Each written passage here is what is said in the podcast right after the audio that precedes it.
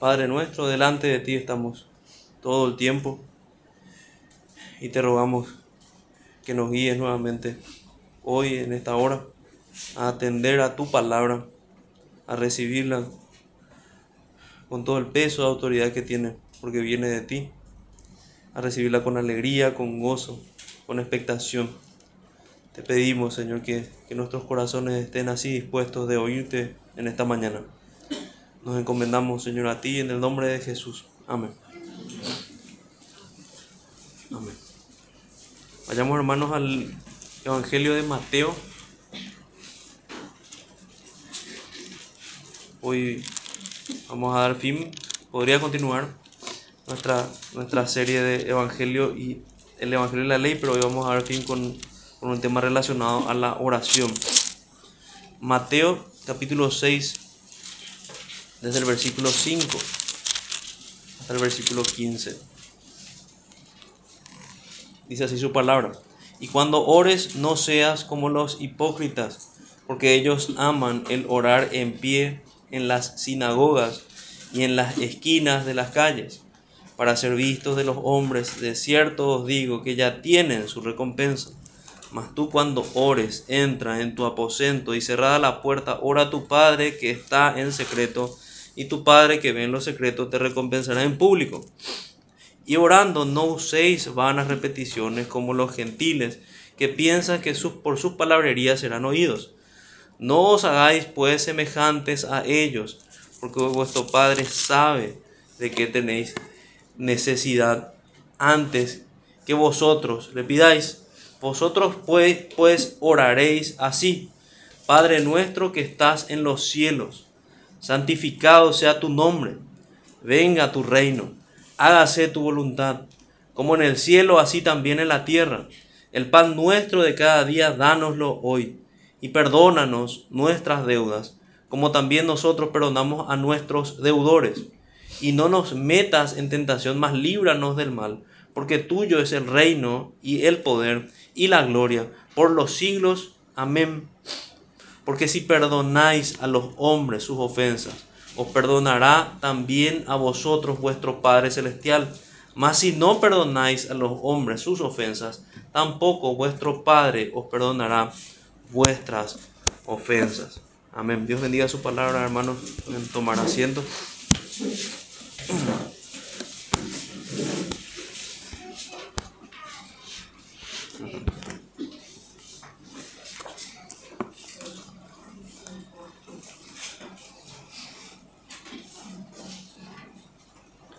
Bueno, en esta mañana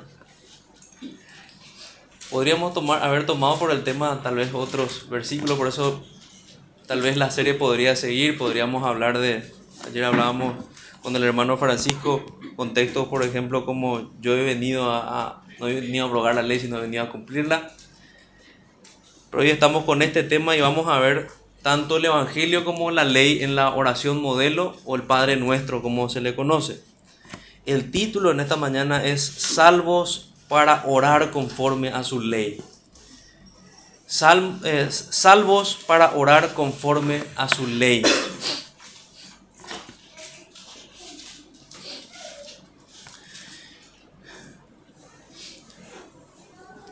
Y también podemos, podemos ver varias cosas. Podemos ver que este pasaje está también en, en el capítulo 11 de Lucas podemos ver que está envuelto, dándole el contexto y a, este pasaje.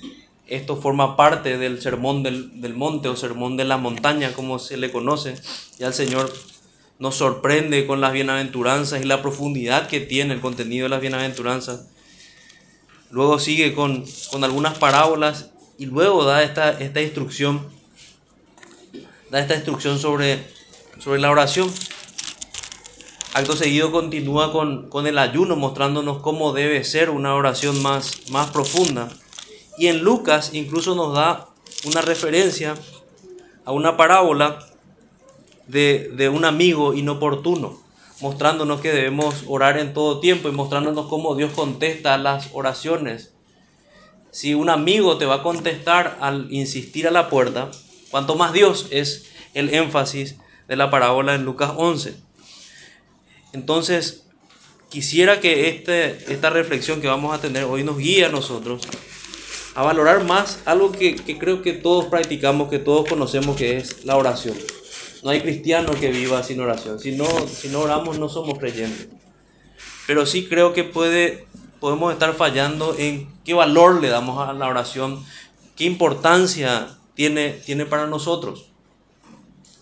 Qué tanto realmente somos conscientes de que Dios está delante de nosotros. Qué tanto nos estamos acercando más bien a un ritualismo y que es de eso lo que debemos salir en realidad.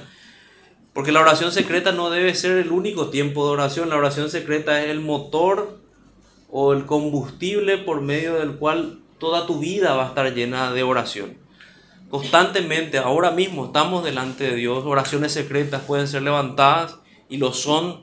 Y así sabemos que ocurre en nuestros corazones, aun cuando hablamos con hermanos, aun cuando estamos en, en este mismo lugar, eso ocurre.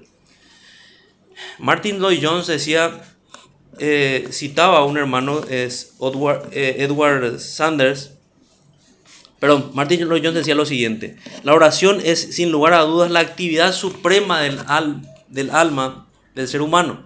El hombre llega a lo, más, a lo máximo cuando de rodillas se encuentra frente a frente con Dios.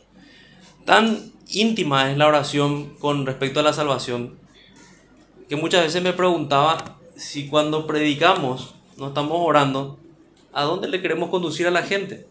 La oración es el lugar en el cual nosotros tenemos comunión con Dios. Nosotros predicamos para, para que la gente vaya y tenga comunión con su Dios. Por tanto, es un contrasentido estar viviendo lejos del Señor e intentar que otros se acerquen. No digo que esté mal predicar, pero si algo está mal en el corazón porque nosotros deberíamos estar refugiados en el Señor y llamar a otros para que se refugien en Dios en oración. Este texto en, particular era uno de los pocos que conocía en las escrituras antes de, conocer al Señor.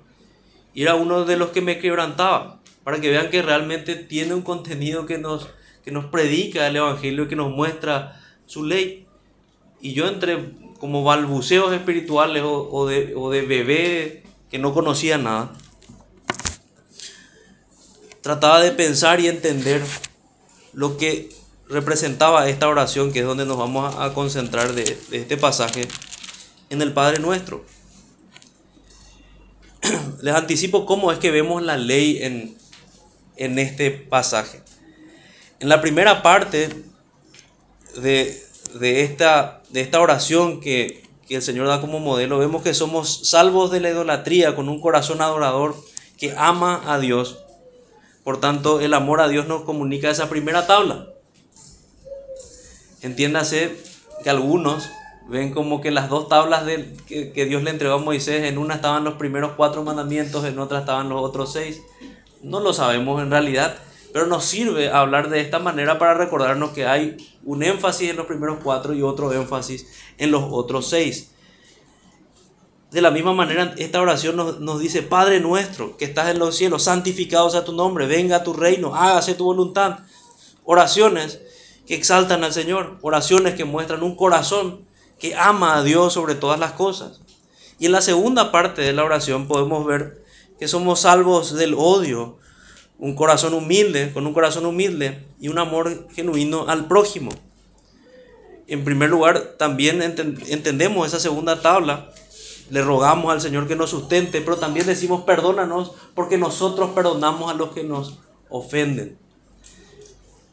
Entonces esa es la gran división la que vamos a ir desarrollando hoy.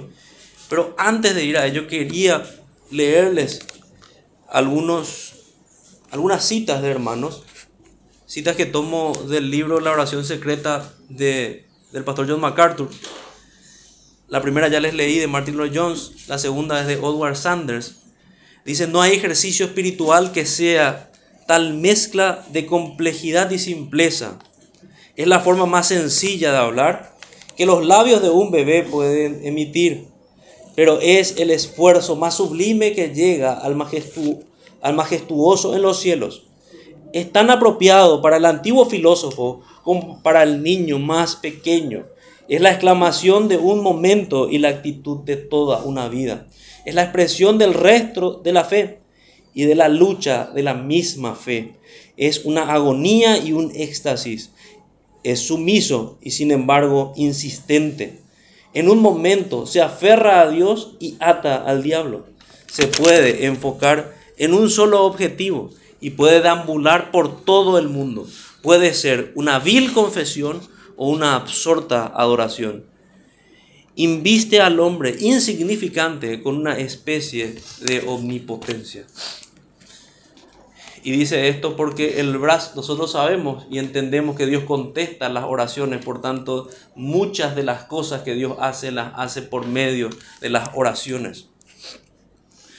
Otra cita es de Martin Lloyd Jones que dice, es la actitud más sublime del alma humana y por lo tanto es al mismo tiempo la prueba máxima de la verdadera condición espiritual del hombre. No hay nada que diga tanto la verdad sobre nosotros como cristianos que nuestra vida de oración. En última instancia, por lo tanto, el hombre descubre la condición real de su vida espiritual cuando se examina en privado, cuando está a solas con Dios. Y no sabemos todos lo que es descubrir que de algún modo tenemos menos que decirle a Dios cuando estamos solos que cuando estamos en la presencia de los demás. No debería ser así, pero lo es a menudo. Así que cuando dejamos la esfera de las actividades y tratos externos con otras personas y estamos a solas con Dios, es que realmente sabemos dónde nos encontramos en el sentido espiritual. Que ciertas son sus palabras y realmente nos, nos examinan las palabras de, de Lloyd Jones aquí. Nosotros deberíamos experimentar conversaciones con Dios como la escritura nos, nos manda, con reverencia, pero también como acercándonos a un amigo.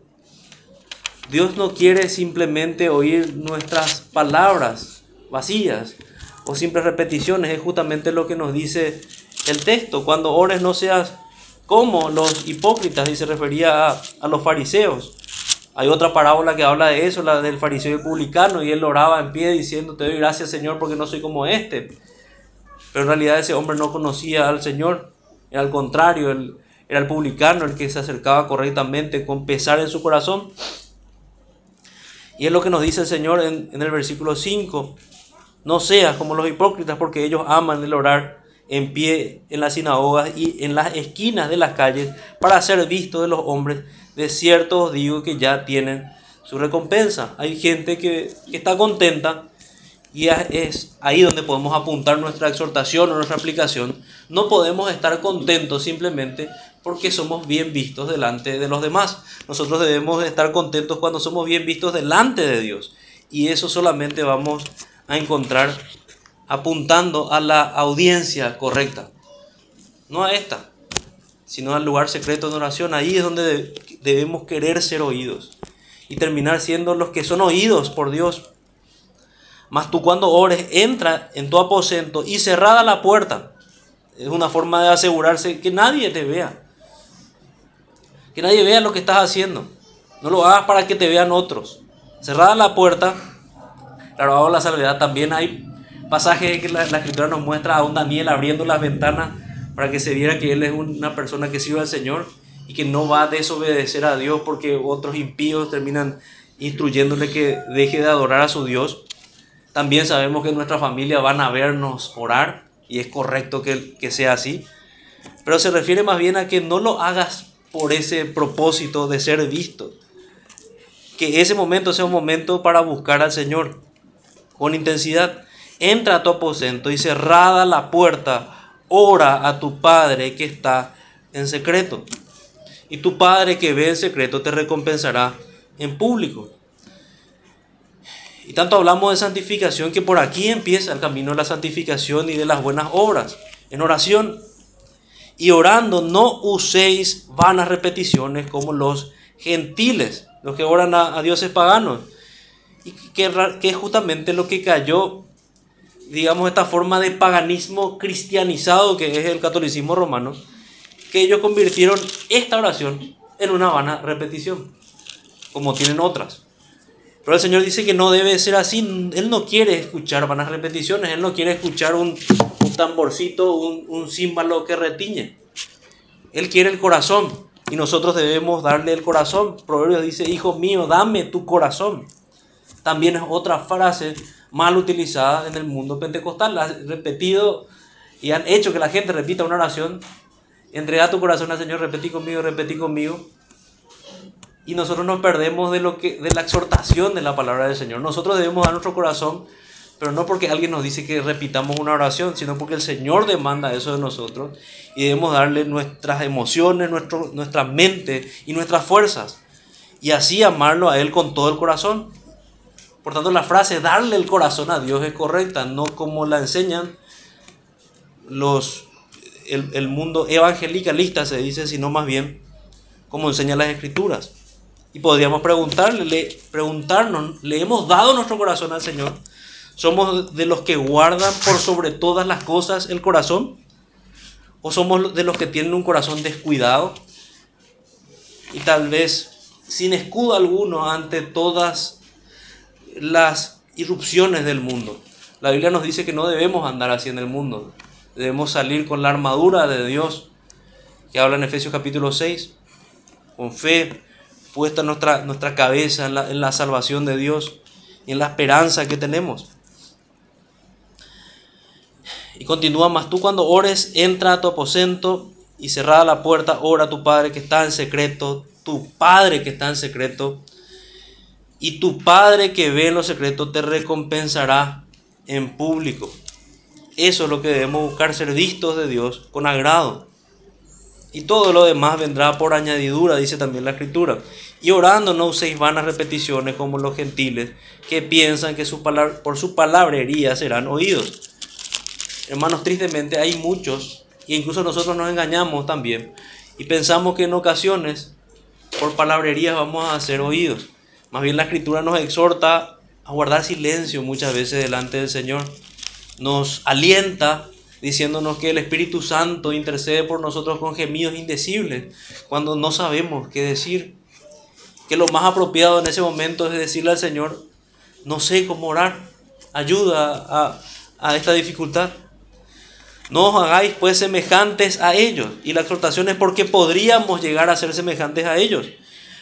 Y no debe ser así porque vuestro Padre sabe qué cosas tenéis necesidad antes que vosotros le pidáis.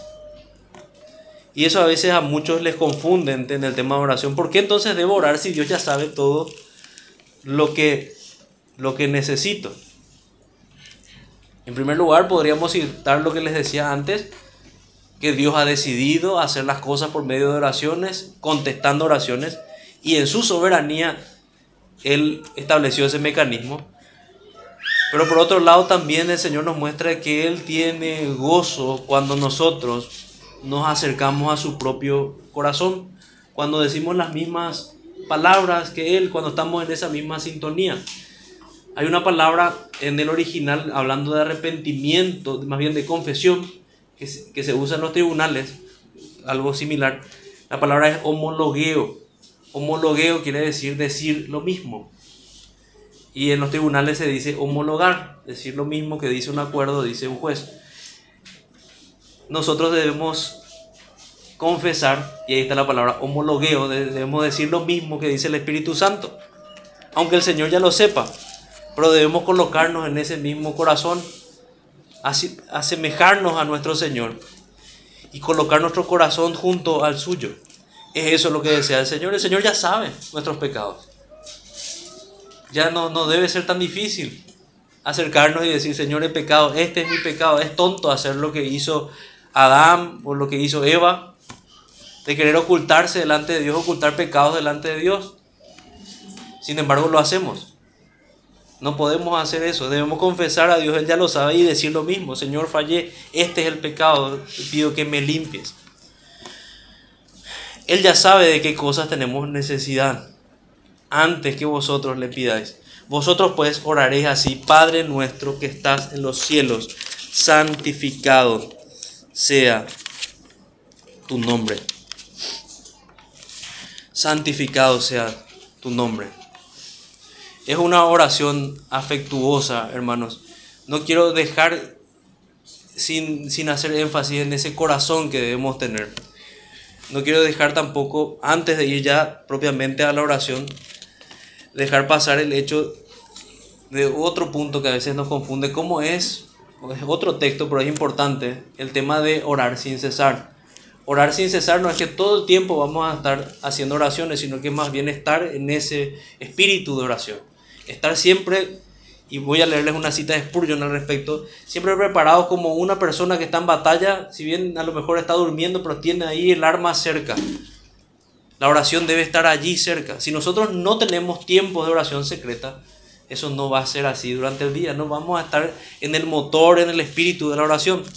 Dice, decía Spurgeon, como los caballeros de antaño, siempre en guerra, no siempre en sus corceles, corriendo hacia adelante con sus lanzas, listas para derribar a un adversario, pero siempre con sus armas donde las podían alcanzar rápidamente y siempre listos a ser heridos o morir por la causa que defendían. Esos guerreros rudos a menudo dormían con sus armaduras, así que incluso cuando dormidos, aún aún debemos tener una actitud de oración. ¿Se entiende? Aún dormidos. Debemos estar listos como para despertar y orar. Y qué exhortación esa también ya. Porque no es así muchas veces. A veces somos flojos en la oración. Y despertamos y somos flojos también para ir a la oración. Y damos vueltas y vueltas. Pero eso también es consecuencia del pecado. Hay un salmo que dice, mientras que el espíritu dure en mí, madrugaré a buscarte, dice.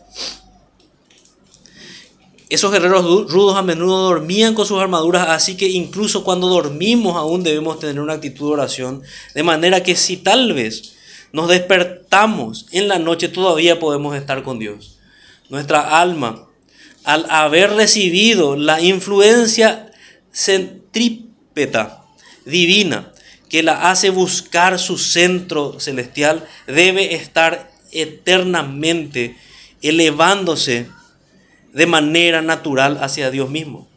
Nuestros corazones deben ser como esos faros y atalayas que estaban listos a lo largo de la costa de Inglaterra cuando se esperaba la invasión de la Armada Española en cualquier momento.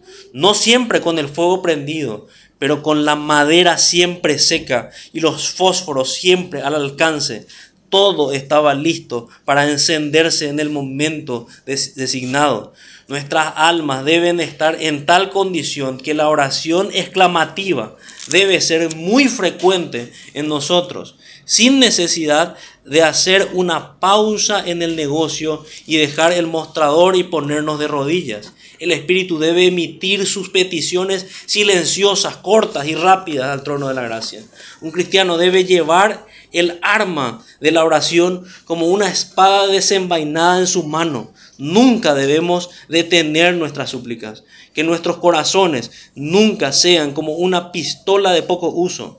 Necesitamos que se le haga de todo antes de ponerse, de poder ser usada contra el enemigo. No debe ser así, sino que debe ser como un cañón cargado y preparado, requiriendo solo el fuego para poder disparar. El alma no siempre debe estar ejercitando la oración, pero siempre funcionando en la, en la energía de la oración.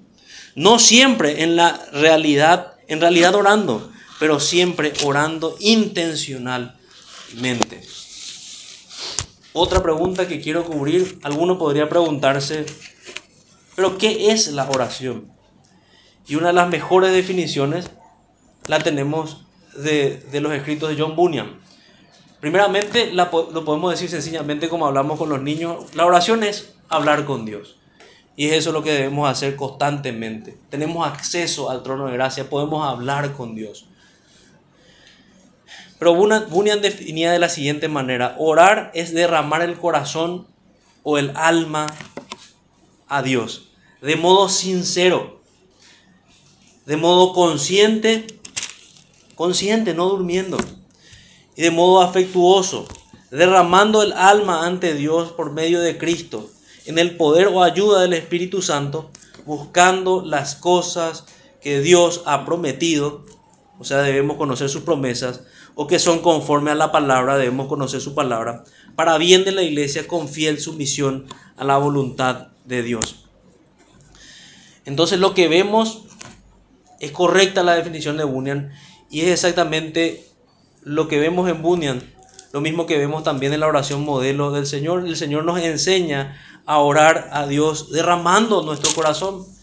No hay área que no pueda ser colocada delante de Dios.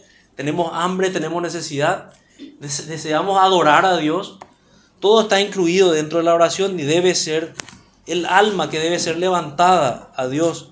Debe ser sincera, debe ser consciente y debe ser con afectos puros y grandes delante de Dios. No podemos permitirnos nosotros ser de las personas que se acercan a Dios sin que sus corazones estén involucrados. Un pastor puritano, E. M. Bones, decía lo siguiente, la oración no es una función que carece de significado o un deber que hay que cumplir al final de un día ocupado o agotado. No estamos obedeciendo el mandamiento de nuestro Señor cuando nos contentamos con, con unos cuantos minutos de rodillas en los ajetreos de la mañana o tarde en la noche cuando las facultades cansadas por las tardes del día piden un descanso. Es cierto que Dios siempre está al alcance de una llamada. Su oído siempre está atento al grito de su Hijo, pero nunca llegaremos a conocerlo, que es lo que debemos buscar en oración, conocer a Dios. Nunca llegaremos a conocerlo si usamos el vehículo de la oración como usamos el teléfono para tener una, unas, unas cuantas palabras de conversación apurada. La intimidad requiere desarrollo. Nunca podremos conocer a Dios con todo lo que implica el privilegio que es conocerlo, por medio de repeticiones de intercesiones breves, fragmentadas y desconsideradas, las cuales son peticiones de favores personales y nada más. Esa no es la manera en que podemos entrar en comunicación con el Rey del cielo. Con el Rey del cielo. La meta de la oración es ser el oído de Dios, refiriéndose a ser la persona oída por Dios. La meta entonces de nuestra oración es ser oídos por Dios, ser el oído de Dios. Ahí podríamos preguntarnos, ¿somos realmente los que son oídos por Dios? ¿Estamos seguros de que cuando nos encontramos en oración Dios nos oye?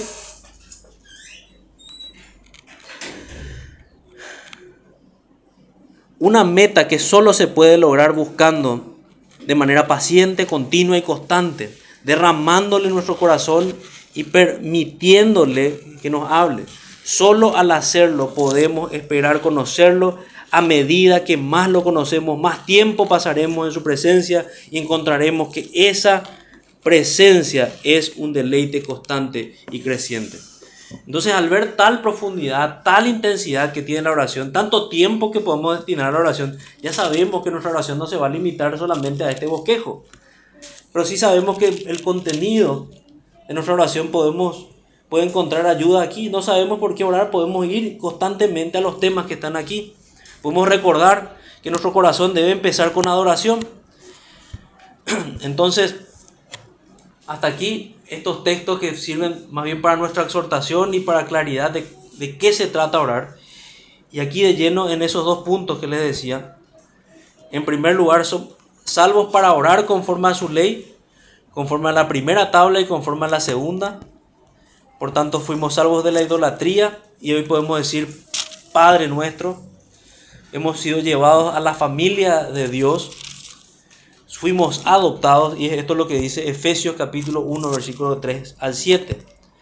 Bendito sea el Dios y Padre de nuestro Señor Jesucristo, que nos bendijo con toda bendición espiritual en los lugares celestiales en Cristo, según nos escogió en Él antes de la fundación del mundo, para que fuésemos santos y sin mancha delante de Él en amor habiéndonos predestinado para ser adoptados hijos suyos por medio de Jesucristo, según el puro afecto de su voluntad, para la alabanza de la gloria de su gracia, con la cual nos hizo aceptos en el amado, en quien tenemos redención por su sangre, el perdón de pecados según la riqueza de su gracia. Si hoy podemos decir Padre nuestro, es por medio de Cristo.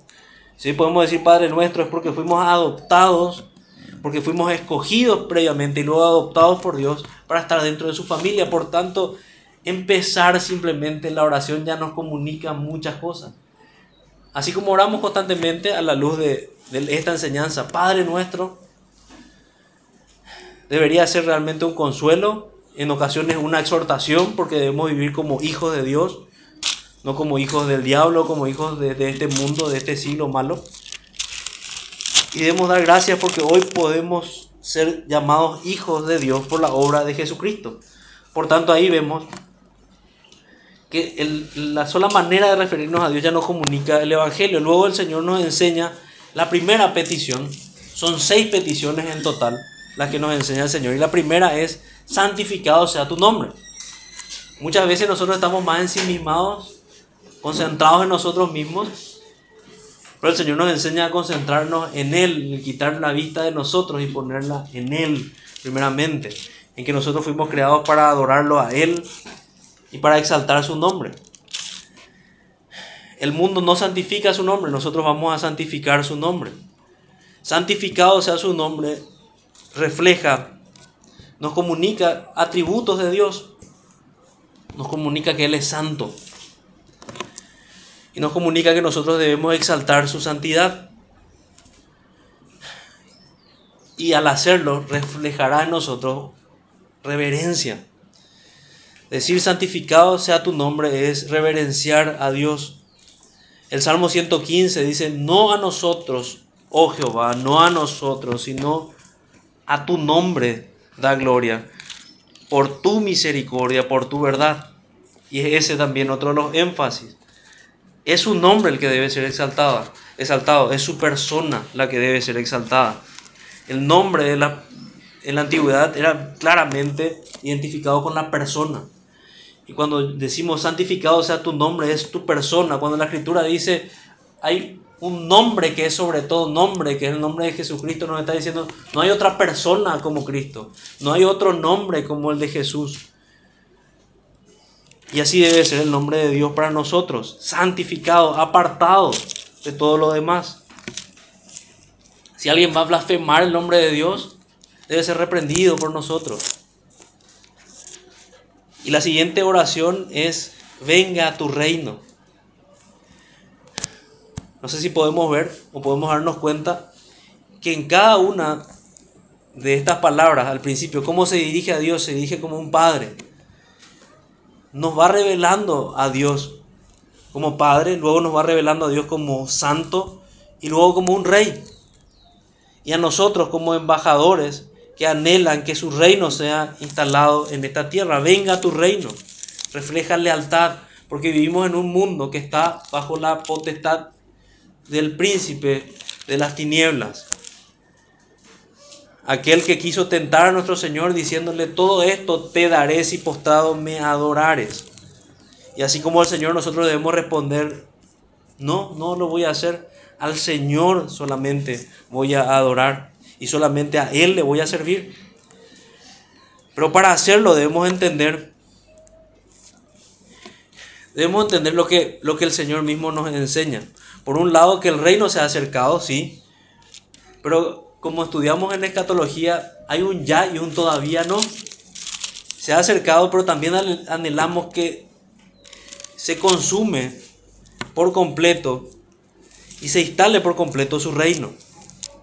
Esa pregunta le hicieron los fariseos, preguntando por, preguntando por los fariseos cuando había de venir el reino de Dios, le respondió y dijo, el reino de Dios no vendrá con advertencia, ni dirán, helo aquí o helo allí, porque de aquí el reino de Dios está entre vosotros. En primer lugar les dice eso, ya está entre vosotros, pero luego le habla del que vendrá. Y dijo a sus discípulos, Tiempo vendrá cuando desearéis ver uno de los días del Hijo del Hombre y no lo veréis. Y os dirán, helo aquí o helo allí, no vayáis ni los sigáis, porque como el relámpago que al fulgurar resplandece desde un extremo del cielo hasta el otro, así también será el Hijo del Hombre en su día. Pero primero es necesario que padezca mucho y sea desechado por esta generación. Como fue en los días de Noé, así también serán los días del Hijo del Hombre. Comían y bebían y se casaban y se daban en casamiento hasta el día en que entró Noé en el arca y vino el diluvio y los destruyó a todos. Asimismo, como sucedió en los días de Lot, comían y bebían, compraban y vendían, plantaban y edificaban, mas el día en que Lot salió de Sodoma, llovió del cielo fuego y azufre y los destruyó a todos. Así será el día en que el Hijo del Hombre se manifieste. Por tanto, el Señor nos muestra que ese reino que vendrá es el día de su juicio.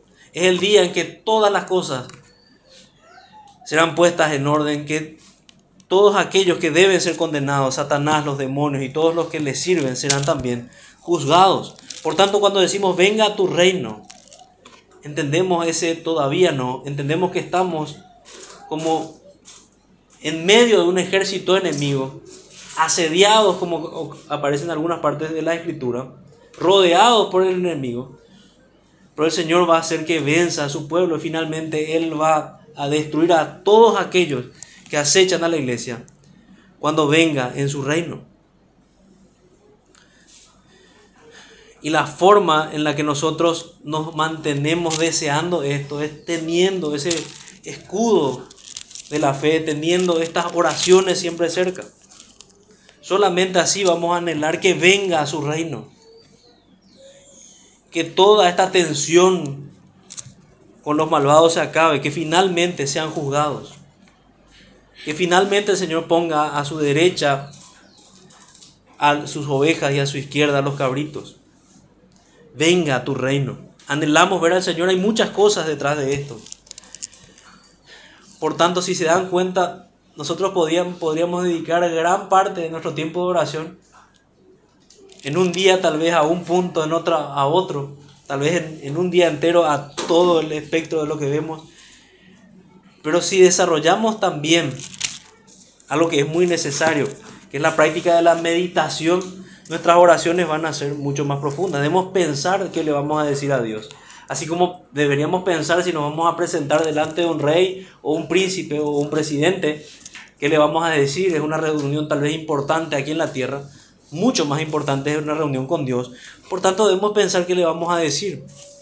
Y estos son temas importantes. Él es nuestro Padre. Estamos en la familia de Dios. Él es santificado. Su nombre es exaltado, no el nuestro. Él es un rey soberano. Su reino debe venir. Fíjense que todas las oraciones son en tono de imperativos. No son, Señor, si podés hacer tal cosa, que nosotros una vez en un tiempo exhortábamos a los hermanos que, corrijan esa cuestión, porque no dudamos del poder de Dios para hacer lo que Él se propuso hacer. Por eso están en, en ese tono imperativo. Haz esto, Señor, esto que te has propuesto, con un anhelo, con un deseo que Él cumpla su palabra.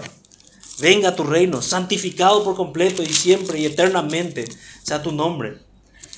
Así, así como en el cielo, también en la tierra.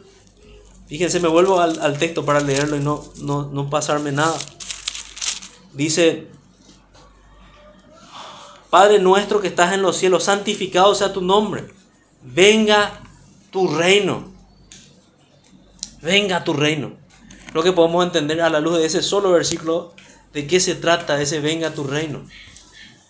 El día en que los justos verán a su Dios y lo abrazarán, el día en que los injustos correrán de su Dios, intentando incluso que las montañas se suban sobre ellos para huir de la ira del Cordero. Eso quiere decir, venga a tu reino. El día en que todos nosotros que vivimos vidas de oración, que tenemos esta señal, este corazón que nos ha dado el Espíritu Santo, el sello de, la promesa de Dios, vamos a estar en perfecta comunión con el Señor. Y si queremos, querríamos desarrollar más el tema del reino de Dios, fíjense lo que nos dice Marcos 4:30 y tenemos mucho para desarrollar allí. Decían también, ¿a qué haremos semejante el reino de Dios? ¿O con qué parábola lo compararemos? Todas las parábolas, en cierta manera, nos hablan del Evangelio del reino de Dios. El Evangelio del reino de Dios no es un Evangelio distinto, es el mismo Evangelio que nos habla de que Dios promete y Dios se muestra como un rey que da promesas a sus a los que le obedecen y da advertencias a aquellos que le desobedecen. Las parábolas todas hablan por tanto del evangelio y el venga a tu reino también.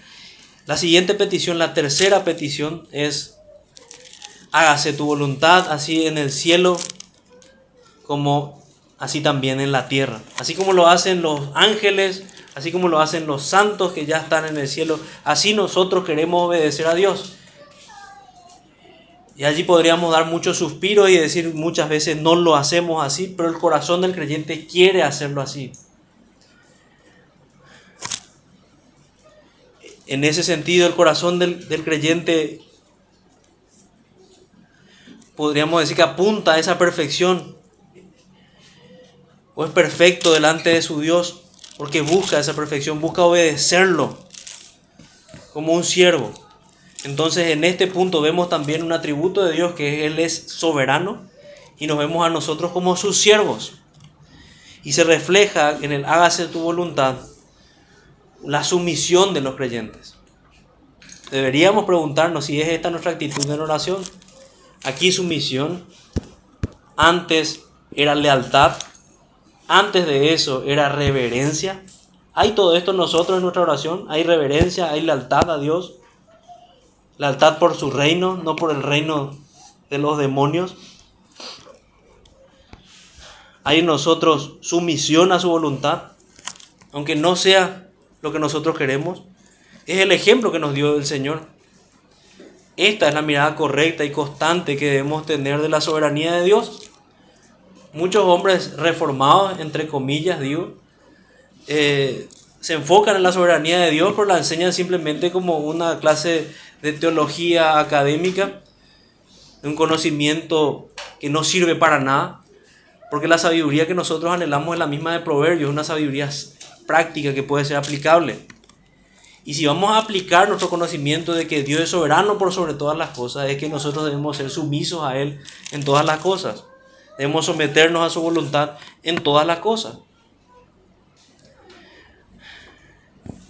Así deberíamos ver entonces, esa es la vista correcta que debemos tener en la soberanía de Dios. Mateo 26, 42 dice, otra vez fue y oró por segunda vez diciendo, Padre mío, si no puede pasar de mí esta copa sin que yo lo beba, hágase tu voluntad la sangre del corazón obediente, es lo que vemos en ese pasaje.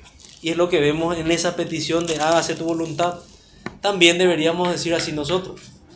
Podemos desear muchas cosas, pero finalmente debemos decir hágase tu voluntad y no la mía. Podemos desear yo no quiero sufrir, pero hágase tu voluntad y no la mía. Es más, sabemos que vamos a sufrir. Más bien debemos pedirle al Señor, Señor, enséñame a padecer porque tu palabra dice que concedes también, así como creer, concedes padecer por tu nombre. Y es más, concédeme gozo al padecer, porque así lo hacían tus discípulos, que se gozaban por haber sido tenidos por dignos de padecer por el nombre del Señor, por la persona del Señor. Entonces aquí tenemos las primeras tres peticiones. Tenemos lo que podemos llamar el vocativo, Padre nuestro, luego las peticiones santificado sea tu nombre, venga tu reino, hágase tu voluntad. ¿Cómo no ver los mandamientos en el hágase tu voluntad? En primer lugar, vemos, ¿cierto?, los decretos de Dios, vemos la voluntad de, decretiva de Dios, pero por otro lado vemos la voluntad preceptiva de Dios, sus mandamientos. ¿Cómo yo voy a decir hágase tu voluntad y no voy a conocer sus mandamientos? El Señor el quien nos da su evangelio, y nos exhorta a obedecerle y arrepentirnos, nos dice que debemos orar, hágase tu voluntad. Que este debe ser el corazón de todo creyente, de todo bienaventurado, como él hablaba antes. Entonces me pregunto nuevamente, ¿cómo estamos en nuestro conocimiento de los mandamientos? ¿no? Y ya no me quedo solamente si conozco los 10 y su orden. Conozco su profundidad, los conozco a diario, puedo identificar cuando estoy mintiendo y decir, Señor, te pido perdón, puedo identificar cuando estoy adulterando y decir, Señor, te pido perdón. Mi corazón deambula en pecados que no, en pensamientos que no debe andar. Y así en cada, en cada mandamiento, Señor, estoy aborreciendo a esta persona, yo debo amarla. Y allí eso nos da realmente un pase a la segunda parte de, de, este, de esta forma que dividimos los, la oración modelo, es la segunda tabla. Salvos del odio con un corazón humilde y un amor al prójimo. Que lo vemos más bien en la... Estamos en la tercera petición, a partir de aquí la cuarta petición ya pedimos para nuestro sustento, pedimos para el sustento de nuestra familia, por tanto está involucrado el amor al prójimo. Y luego pedimos ser perdonados como perdonamos a otros, está involucrado nuestro corazón para con los demás, para con nuestro prójimo, incluso el prójimo que es hostil a nosotros. Y finalmente pedimos ser liberados de todo mal. Entonces la primera parte nos enfocamos en Dios y la segunda parte nos enfocamos en nuestras propias dificultades. En la primera parte colocamos la vista en Dios y sus atributos, en quien es santo, rey, soberano. Y en la segunda parte nos enfocamos en nosotros, que somos pecadores y tenemos mucho de que arrepentirnos, que somos débiles y que debemos buscar su sustento. Entonces, en esta cuarta petición, en la cual dice, el pan nuestro de cada día, dánoslo hoy, versículo 11, nuevamente es en tono imperativo, el Señor no va a dejar sin alimento a los suyos, hay un hermoso salmo con una hermosa promesa que dice, yo no he visto justo desamparado ni su descendencia que mendigue pan. El Señor suple las necesidades de su pueblo siempre. Suple las necesidades físicas, suple las necesidades espirituales. Y es una de las de los motivos de oración que vamos a tener constantemente. Uno de los motivos de oración que nos hace dejar nuestro orgullo de lado y descansar en el Señor y no en el brazo nuestro que nosotros podríamos pretender que es fuerte, pero no lo es. Entonces Él es el sustentador. Seguimos viendo atributos de Dios también aquí. Somos sustentados por Dios. Y rogamos darnos el pan diario. Refleja dependencia. Antes reflejábamos sumisión, ahora refleja dependencia a nuestro Señor. Nuestros padres, dice Juan capítulo 6, versículo 31 al 35, el Señor dice esto en el Evangelio de Juan. Nuestros padres comieron el maná en el desierto, como está escrito, pan del cielo les dio a comer. Y Jesús les dijo, de cierto, de cierto os digo, no os dio Moisés el pan del cielo, mas mi Padre os da el verdadero pan del cielo, porque el pan de Dios es aquel que descendió del cielo y da vida al mundo. Le dijeron, Señor, danos siempre este pan. Jesús les dijo, yo soy el pan de vida. El que a mí viene nunca tendrá hambre y el que en mí cree no tendrá sed jamás. Y ese versículo encierra ambas maneras en las que el Señor nos sustenta. Nos sustenta, sustentó al pueblo de Israel de un pan, de un trigo que venía del cielo, del maná pero nos sustenta a nosotros de un maná del cielo. Cosa que el Señor mismo nos muestra en aquellas en aquel momento de la tentación cuando tuvo 40 días sin alimento y el diablo se le presenta para tentarle le dice que convierta 40 días sin comer, 40 días sin beber agua, convierta la piedra en pan, que él tenía el poder. Y el Señor le responde, no solamente de pan va a vivir el hombre, sino de toda palabra que sale de la boca de Dios. esa debe ser nuestra actitud. Debemos anhelar más el pan del cielo. Y debemos saber que Dios provee ese pan del cielo, provee ese alimento en su palabra. Debemos darnos cuenta que necesitamos tanto de este libro bendito y aún más de este libro bendito que de nuestro desayuno a la mañana o que de nuestra comida a la noche. Así también necesitamos de la palabra de día y de noche. Así es que podemos entender esa oración más intensa que es el ayuno, diciendo a nuestro propio cuerpo, diciendo delante del Señor, este alimento es superior, este alimento es mejor que el alimento físico. No solo vivo de pan, sino vivo de tu palabra. Y luego de decir, danos el pan nuestro de cada día, que es una forma de remedio también para no ser de aquellos que por los afanes de la vida, por el trabajo y otras cosas, se apartan del Señor. El verdadero cristiano no hace eso, sino que se coloca delante del Señor y confía en su Señor aún en las peores dificultades. Luego continúa diciendo, perdónanos nuestras deudas, así como nosotros también perdonamos a nuestros deudores. A mí me llamaba mucho la atención al estudiar este texto, porque muchos podrían decir, pero qué legalista este, este Señor en su, en su mandamiento, o el que repite la oración del Señor en su mandamiento, porque está diciendo como yo perdono a los demás, está haciendo algo. ¿Por qué tiene que meter eso? ¿Por qué tiene que meter lo que Él hace? Qué orgullosa es esta oración, pero no es así.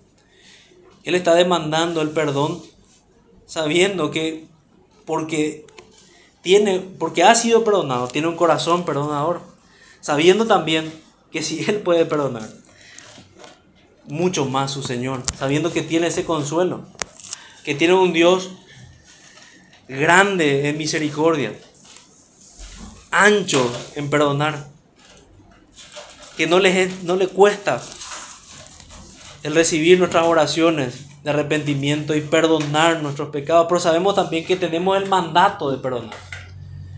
Eso también está implícito allí. Si alguno piensa que puede retener su perdón, debe saber que no entendió el Evangelio.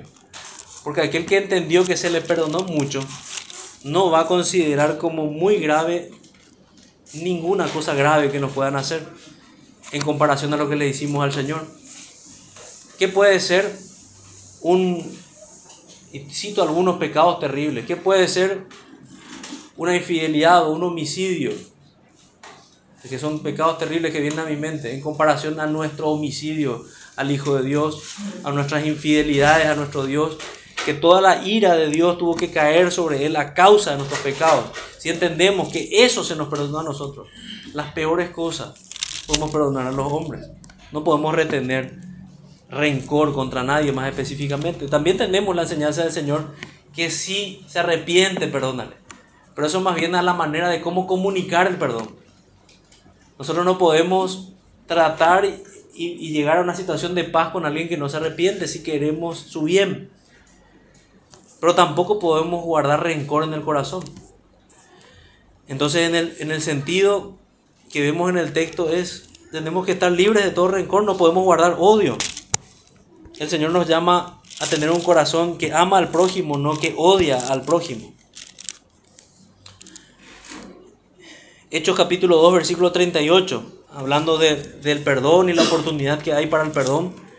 Pedro les dijo, arrepentidos y bautícese cada uno de vosotros en el nombre de Jesucristo para perdón de los pecados. Ese es el mecanismo. El Señor quiere que nos arrepintamos y allí hallamos perdón. Eso también es importante que entendamos. Esos son los términos del perdón delante de Dios. Arrepentimiento y fe. Y recibiréis el don del Espíritu Santo.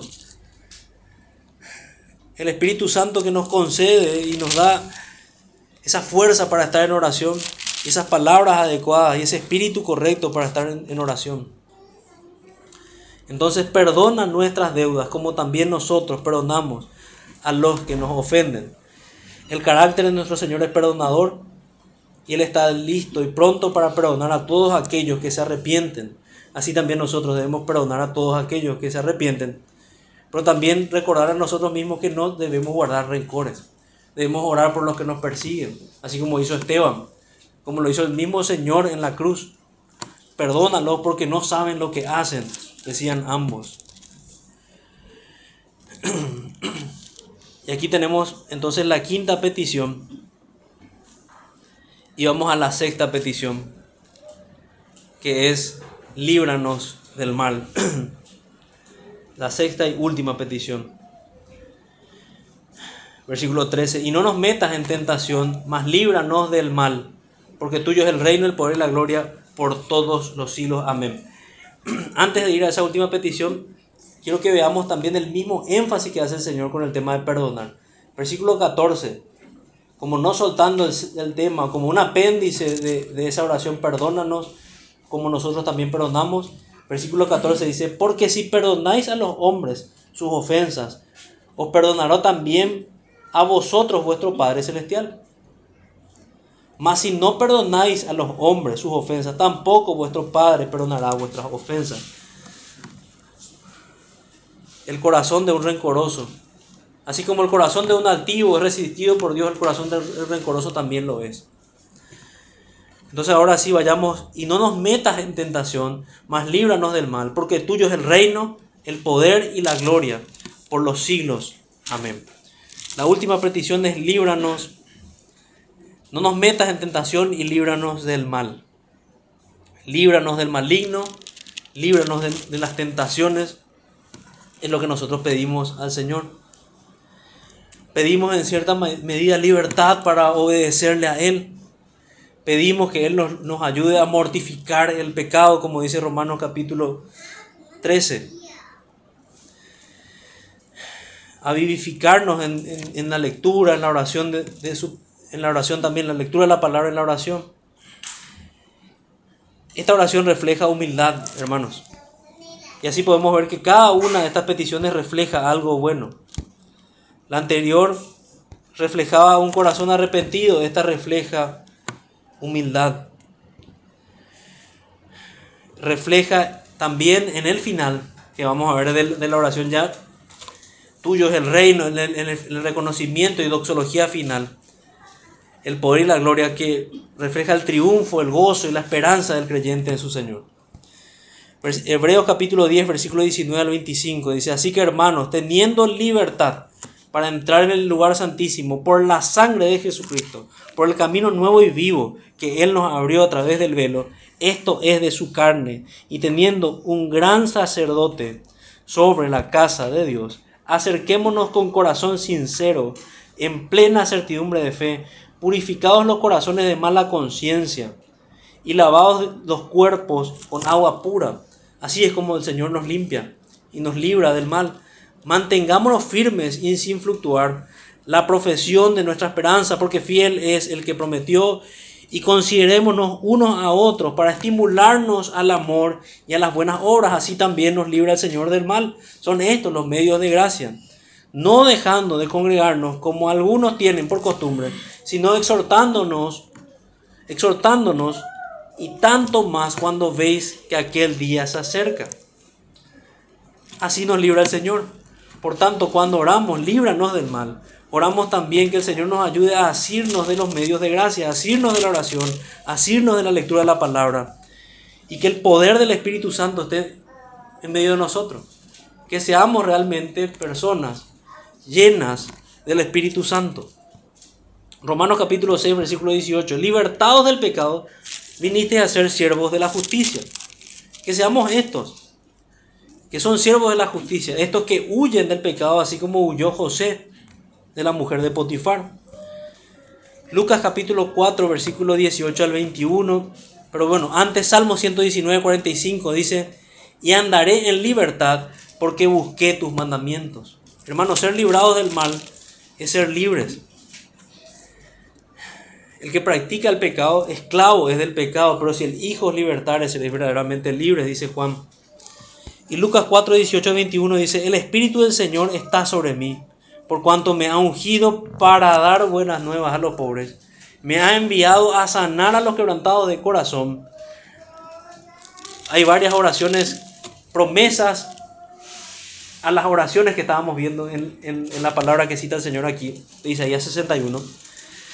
Me ha enviado a sanar a los quebrantados de corazón, a pregonar libertad a los cautivos y visitar a los ciegos, y vista a los ciegos, perdón, a poner en libertad a los oprimidos, a predicar el año agradable del Señor, y enrollando el libro, lo dio al ministro y se sentó a los ojos de todos en la sinagoga. Estaban fijos en él y comenzó a decirles, hoy se ha cumplido esta escritura delante de vosotros. El Señor Jesucristo hablando del cumplimiento de Isaías 61, diciendo que Él vino para dar libertad a los cautivos. Y en cierta medida lo que pedimos cuando le decimos líbranos del mal es ser de esos cautivos que son librados del poder de las tinieblas. En cierta medida también reconocemos que no somos más fuertes que Satanás ni que los demonios, pero en el poder de la fuerza del Señor vencemos y vamos a vencer. Hay promesa que las puertas del Hades no van a prevalecer contra ellas. Así como lo entendían hombres en la antigüedad, Josué sabía que su ejército no era más poderoso que el ejército de sus enemigos, pero él confiaba en el Señor y así venció. Y el brazo del Señor fue el que venció Trompeta, sonido de trompeta hicieron que muros cayesen. Y así también el sonido de la voz de Dios, de la trompeta de Dios va a hacer que el diablo retroceda con todas sus artimañas, con toda su maldad, con toda su artillería. Que la carne sea apagada en todos sus apetitos diabólicos y que también el mundo huya y aún, y aún más que el mundo respete a un cristiano que realmente es obediente a su Señor.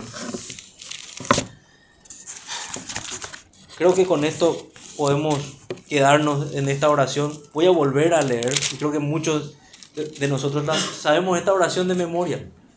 Y eso es una ayuda, hermanos. tenemos el texto de la escritura de memoria. Podemos ir a la oración meditando en este texto y orar conforme a esto. Padre nuestro que estás en los cielos, santificado sea tu nombre. Venga tu reino. Hágase tu voluntad como en el cielo, así también en la tierra el pan nuestro de cada día, dándolo hoy, y perdona nuestras deudas, como también nosotros perdonamos a nuestros deudores. Y no nos metas en tentación, mas líbranos del mal, porque tuyo es el reino, el poder y la gloria por los siglos de los siglos. Amén. Dios tiene poder para contestar estas oraciones y esa es la fe robusta que debemos anhelar. Hay muchos textos que podemos leer, hermanos. Tenía citas, por ejemplo, de, hermanos que hablan de su propia debilidad y eso es cierto, pero no debemos quedarnos allí, sino que debemos buscar el consuelo de la palabra y entender cómo fortalecernos en el poder de su fuerza.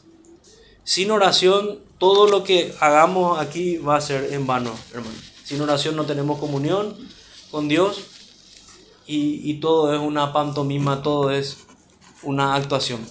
Pero si en verdad tenemos comunión con Dios. Todo lo que hacemos aquí es reflejo de lo que el Señor ya ha hecho con nosotros. Y es un gozo para nosotros saber que nos reunimos con otros que también tienen comunión con su Señor. Entonces que, el Señor nos encuentre así, en comunión con Él, aquellos que, que realmente ven que, que hay exhortación, reciban la exhortación del Señor, vuelvan a sus rodillas arrepiéntanse, piensen en que una persona no puede dejar de respirar, ¿cómo entonces ustedes han podido dejar de orar? Piensen si en verdad son cristianos y han dejado de orar y busquen la comunión con Dios. Soporten incluso, hay tiempos de silencio de Dios como disciplina cuando nosotros nos alejamos de Él. Pero busquemos sus palabras aquí. Aquí nos habla suficientemente para encontrar aliento. Hermanos, que esto nos aliente, vamos a orar. Amado Señor, te damos las gracias por tu palabra. Te damos las gracias porque recibimos suficiente exhortación, recibimos instrucción de cómo orar. Te pedimos perdón, Señor, porque muchas veces no somos sinceros delante de ti. Te pedimos, Señor, perdón porque muchas veces nuestro corazón no está involucrado como debería estarlo. Te pedimos, Señor, porque muchas veces somos como tus discípulos que no fueron capaces de estar despiertos una hora y no somos conscientes. Te rogamos, Señor, que nuestras almas, nuestros corazones puedan ser abiertos y levantados delante de ti en oración.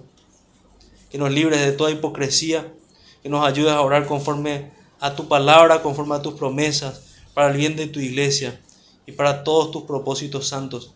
Señor, conviértenos a cada uno de nosotros en siervos útiles delante de ti e inútiles para todos los servicios del mundo. Te pedimos, Señor, que, que nos concedas esto, servirte a ti solamente y que a ti solamente sea la gloria en todas las cosas. Oramos en el nombre de Jesús, nuestro bendito Salvador. Amén.